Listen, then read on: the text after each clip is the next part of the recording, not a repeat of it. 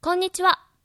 名古屋工業大学テクノストリーム、今日も機構長のエリュウ先生とコーディネーター野原でお届けしていきます。エリュウ先生、今日もよろしくお願いします。よろしくお願いします。そして今日は生命応用科学マテリアル分野吉井達之先生をゲストにお迎えしました。よろしくお願いしますよろ。しくお願いします。えー前回あのソフトマテリアルの林先生にお越しいただいたんですけれどあのまるで某番組のテレフォンなんちゃらみたいな感じでですね、はい。ご紹介をいただきましてあの吉井先生にこの場にお越しいただいているわけなんですけれども、えー今日はですねおやつで京都のあのフィナンシェのようなですねものをご用意させていただきました。えーありがとうございます。もはい、はい、毎週恒例でいけたらなと思うんですけれども、これは取り寄せたんですか？これは何ですかね、竜先生。これはどっかから降ってくるんですよ。あ、そうなんですか？はいあすごいですてくるねというかですね、はい、あの今日はあの吉井先生のためにあのこちらが登場してるんですけれど、はいありがとうございますのこれ京都のお菓子なんですけど、吉井先生もともと京都にいらっしゃったんあ、ですよね。そうですね。大学から京都に、はい、行って。はい。でその後に、えーアメリカに1年半行かれた後、はい。去年の12月から、はい。この名古屋工業大学でお仕事をされているということなんですが、はえー、とアメリカではこうどういうことを具体的に？えっと、その所属してた研究室がい。金ナノ粒子の研究をしていたので、まあ、金ナノ粒子で何でもやってみようというか、はい。まあ、いろんな方向に、まあ、センサーにしたりなんかそれを使ってタンパク質を細胞の中にこう入れるというか、うん。そういう研究をしたりまああとはなんかバクテリア、あの多剤耐性菌っていうそのいろんな薬に対して抵抗性を持ってるようなバクテリアとかを殺したりとか、まあ、そういう応用をしてるとこのラボにいましたそれはアメリカで？そうですアメリカで、えー。はい。いかがでした？行ってみて。えーまあ日本とはだいぶ違うなという印象で、はい。まあ、いろんなところがうん。ありましたね。例えば？例えば、うん、まず日本の研究、まあ、僕のイメージなんですけど、なんていうかそのだんだんだんだんこう研究していってなんていうかだからドクター出る頃にはもういろんなこと知っているというか、もう研究室のことはもう全部分かってるみたいな感じだと思うんですけど、向こうは割と分業していて、まあ、特にそういういろんなことをやっている研究室だったので、まあ、そういう必要があったのかもしれないですけど、まあ、分業していて、まあ、あることが得意な人がいれば、まあ、別のことをやっている人がいて、うん。まあ、そのそれぞれがコラボすることで、まあ、論文を書いて、うん。まあ、いい成果を出すというか、まあ、そんな感じでやってる感プロフェッじがします。ショナルを育てる環境はアメリカの方が強いと思いますよ。そうですか、日本はどちらかというとゼネラリストというか。そうですよね。一人の一人に何でも追っかぶせるみたいな。うん。じゃあ例えば誰か一人抜けてしまうとああの人がいればなとかそういうこともありますよね。アメリカまあ、のスタイルそうですねそれはただ、まああのうん。卒業までには引き継ぎをちゃんとああそうしていういるので役割をつないでつないで、まあ、多少は大丈夫だと思います、うん。なんか一番言ってよかったなと思うことってどんなことですか？まあ、英語がああどうですか？英語もう。いやちょっとはい。忘れてきてるんですけど、はでもまああの特に聞く方は慣れたというか、うん、そうですよね。はい。あうんうんうんうん。まあ、喋る方はまだまだ片言というか、えー。あの難しいですけど、うんうんうんうん。はい、でまたどうして名古屋工業大学でお仕事を始められることになったんでしょうか？えっとそれは応募して。すいません聞そのき方がもうしょうもないその応募するところを聞きたはいということですかね、あじゃあなんでこうどうして名古屋工業大学の今の先生それはのところに、聞いてみたいな。あのあそれはあのうん。まあ、細胞の研究をしていて、ええ。でまあ、僕、まあ、大学の頃から細胞を使ったりしてたんですけど、まあ、そういう意味であの興味が似ているというか、でまあ、環境的にもすごい良くてでそれで、うん。まあ、迷いなくっうん。ていう感じですね、それは嬉しいですね。迷いなく来てくださったっていう。はい。その細胞のとりわけどういった部分が似ているなというふうに感じられたんです細胞を使って、かはい。なんか細胞をこう僕たちの思うように動かそうというか、まあ、そういう研究を今していて。はい、それができれば、ええ。まあ、体の中で。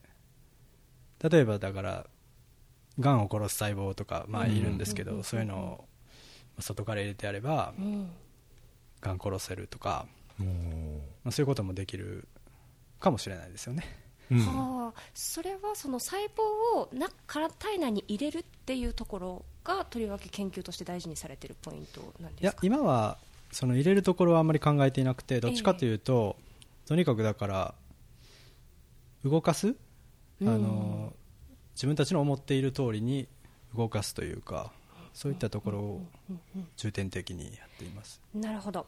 あのこの度吉井先生 JST の先駆けプロジェクトに採択されたというふうにお聞きしたんですけれど、おそらく今おっしゃられたような研究の中身っていうのが、まあ、これから、はい。今までもこれからも、はい。まあ、とりわけ注力をしていかれるところだと思うんですが、はい。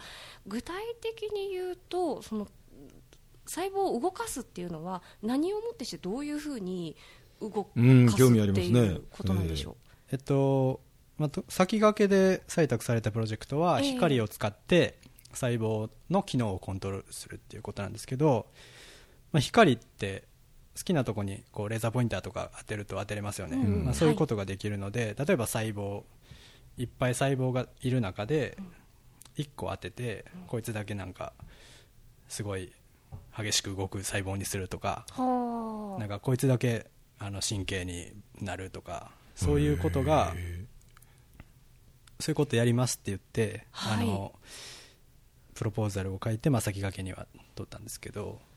へえ、なんかとんでもないお話だなと 思うんですが、エリ先生、いやびっくりですよね。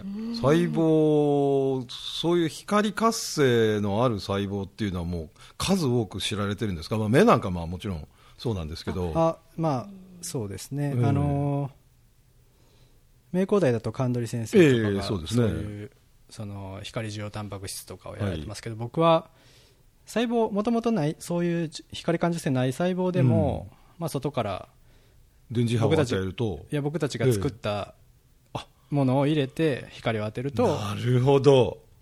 そういうふうになんかあの活性化したりということをなんかトリガー分子みたいなものをつけていくわけですか。まさにその通りです、はい、あそういう研究って今までも結構行われてきたものなんですか？それとも割と新しい？あーえっとそういう特に神経とかの分野で、あの特定の神経細胞とかそういうのを活性化するっていうのが、まあ、トレンドではあると思いますね、はい、うんリュウマチが治ったりするの？リウマチはちょっとどうかわからないですけどあー。まああの先駆けの領域内にはそういうお医者さんの人もいてそういうちょっとあの神経のネットワークがちょっとええ。変な異常であの病気になってるのをそういうので、きあの新しいものを作って治そうみたいな、ええ。光を当てて神経をこう活発にしてやるとそういう病気が治るとかそういったことをやられてる方もいて、えまあ、そういうことにつながるのかえなとは思いますね。素晴らしいですよね。うん。人類貢献大と。そうですね、あのなんか先ほどですねあのちょっと、ね、アホなお話なんですけれど例えば深海魚とかにあの対してそういう光でこう細胞をなんていうんですかねねこう反応するような細胞をこう注入したりとかしたらどうなるんだろうねみたいな話を冗談でしていたんですけれどこう全く光が当たらないところの生き物とかってどうなんかどどうなんですかね？それは、まあ、光という意味ではどうなんですかね？光届かないところにいるので、うんうんそういう機能自体はもう退化してしまっているんだと思うんですけど、うん。逆にそういったところから何か発見ってないもんですかねっていう話をしてたんです そうよ、そうそうなんです。うん、吉井さんお見えになる前にね、なるほど、うん、そういう考え方もあるよね。とか、全然知らないからさ、うん。そもそもその私は光で細胞が動くんだっていうところからなので、はい。ものすごい驚きがあって日焼けぐらいしか知らないもんね。まあでもあのそれはあの外から無理やりうん光に受容するようなものを入れてやっているので、まあ、仕組みを自分たちでこういじくってやるといううか、ん。細胞がもともと持っている、えなんというか仕組みをいじってやることで、まあ、そういう光に対して応答するような。ことを、まあ、やってやるっていう感じですね、その先ほど受容体を付加されるっておっしゃったんですけど、はい。それは光に対してどういう応答をするんですか、半導体だったらエネルギーバンドギャップを超えるとかあるじゃないですか、なんかその光を当てた効果っていうのは、非常にミクロに見たらどういうようにな影響を与えてるんですか、えっとまあ、細胞の中で、ええ。まあ、分子の構造が変わってで、まあ、別のものがくっつきに来るというか、ええ。でそこから、まあ、いろんなシグナルが走るっていう、ええ。簡単に言うとそんな感じ。えです、え。はい。はあなんかもう未知の世界だなという気もするんですけれど。あの我々産学官金連携機構であの、まあ、先生方の研究っていうものが社会と、はい。まあ、くっついていくというか、うん。あのまあ、こう言い方こう役に立っていくというか、まあ、そういうこうパイプをできるだけたくさんこれからも作っていきたいなというふうに考えているんですけれど、こう今先生がされている研究っていうものがゆくゆくもうあのいつの話でもいいんですけれどこういうふうにあの誰かにあの影響を及ぼすで誰かの役に立つ誰かを笑顔にするっていうなんか先生の中でビジョンとしてお持ちになっていることとかがあれば聞かせていただけますか？まあ、端的に言うと、まあ、医療というかそっちの方が、まあええ。イメージはしやすいかなとそうですね。思いますね。で僕が今やってるのはその化学物質を入れてやるんですけど、ええ。今のその光で制御するのは結構外から遺伝子を入れて、えその細胞を操作するんですけど、それってあんまり自分がそういう治療を受けるってなると嬉しくないえなんですよね。かちょっとね、なんで、まあ、薬みたいなのをちょっと入れるだけで、うん。そういうことができたら、ああまあもっとうん良くなるかなとは思ってます。でもそれもまあ結構簡単に言うけど難しくて、うん。はい。まあ、かなりまあ試行錯誤が必要なのかなと思ってますけど、細胞を動かす光刺激によって今まで知られていなかった細胞に関する知見というのも出てくるんじゃないですか？あ出てくると思います、ええ。はい、それはあの特に光ってすごい短い時間で当てれたりとかええ。しているので、すごい細胞の中で短い時間で起こっている現象を追いかけるのにすごく良くて、うん。それで、まあ、そういう方面のええ。研究もかなり、ああそうですか。あのやりたいなと思っています、はい、フェムトビオレーザーならうちにあるよあぜひあの。いいつでも使いに来てください。よかったです。ああもう私ここで事務仕事しかしてないんでどうぞそう装置使ってください、はい、ありがとうございます。いいんですか先生。ええいいですよ。コラボレーションでこれで。はい。そうか、わかりました。ありがとうございます。わかりましたとか言いながら、私正直まだまだこう先生もっともっとこう今引き出せてないぐらい、すすごいんだろうなとそうですね。思う、ええ。あの思うんですけれど、こうご自身のあの研究者としての強みってこういうとこじゃないかなっていうのをもしあれば最後にお聞かせいただきたいんですが、負けず嫌いなとこですね。ああそれはもう一番大事です。はい。そうですか。うん。もうネチネチこう頑張るっていう。ネチネチ。ネチネチ頑張る。ね。そうネチネチ頑張る。もそうですか、吉井先生。はい。まあ。やっぱ世界一じゃないとつまんないからね、はい。うん。誰にも負けないっていう思いで。もうず抜けちゃうとね、じっくり考える時間ができるんですよ。ず抜けてないからみんなアクセスするのね。ず抜けちゃうと、あ、もう全然落ちてこねえなとか思うとこう、ゆっくり考えられるんですよ。そうなんですね。なんか吉井先生ってこうすごくなんていうんですかね落ち着いていらっしゃって、冷静で穏やかっていう感じするんですけれど、なんか内面ものすごいこう闘争心みたいなものが、うんあのお持ちの方なんだろうなという、うん首ひねってらっしゃるいやいやいやいや いやんですけどあの応援してます。あどうもありがとうございます。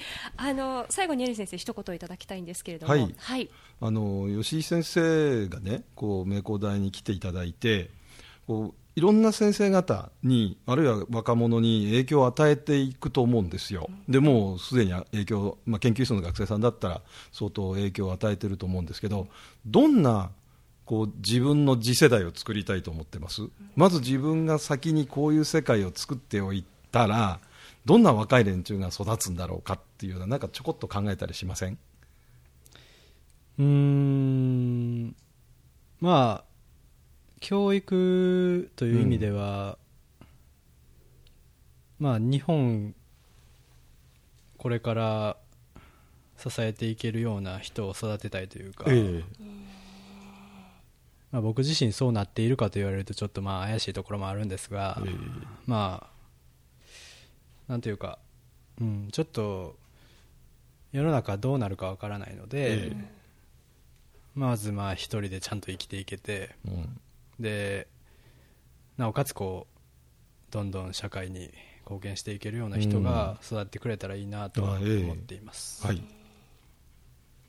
はい、ありがとうございました。それではテクノストリーム本日は2人目の記念すべきゲストをお迎えしてお届けしました。生命応用科学ソフトマテリアル分野吉井先生でした。吉井先生ありがとうございました。ありがとうございました。